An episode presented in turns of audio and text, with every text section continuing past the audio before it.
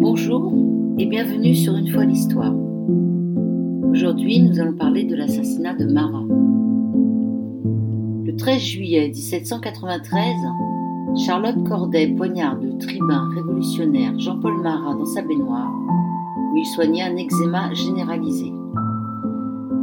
Médecin devenu député à la Convention nationale, Marat est l'une des figures emblématiques de la Révolution dont il incarne l'extrême gauche.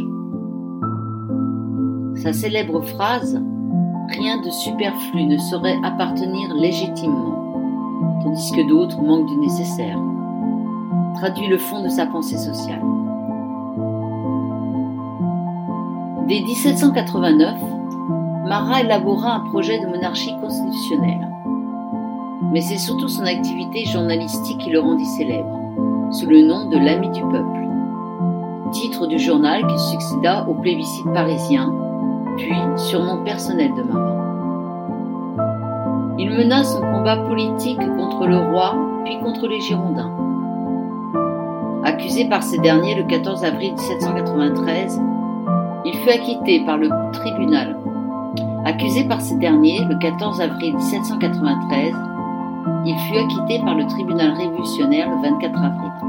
Marat reprit son siège à l'Assemblée nationale.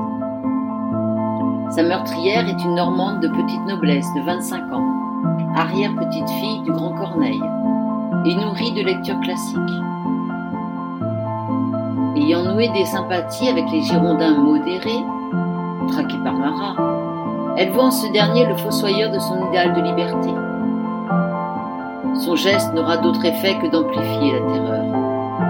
Elle-même sera guillotinée le 17 juillet 1793 sur la place de la Révolution l'entrée de la dépouille de sa victime au Panthéon. Lamartine plus tard la qualifiera d'ange de l'assassinat.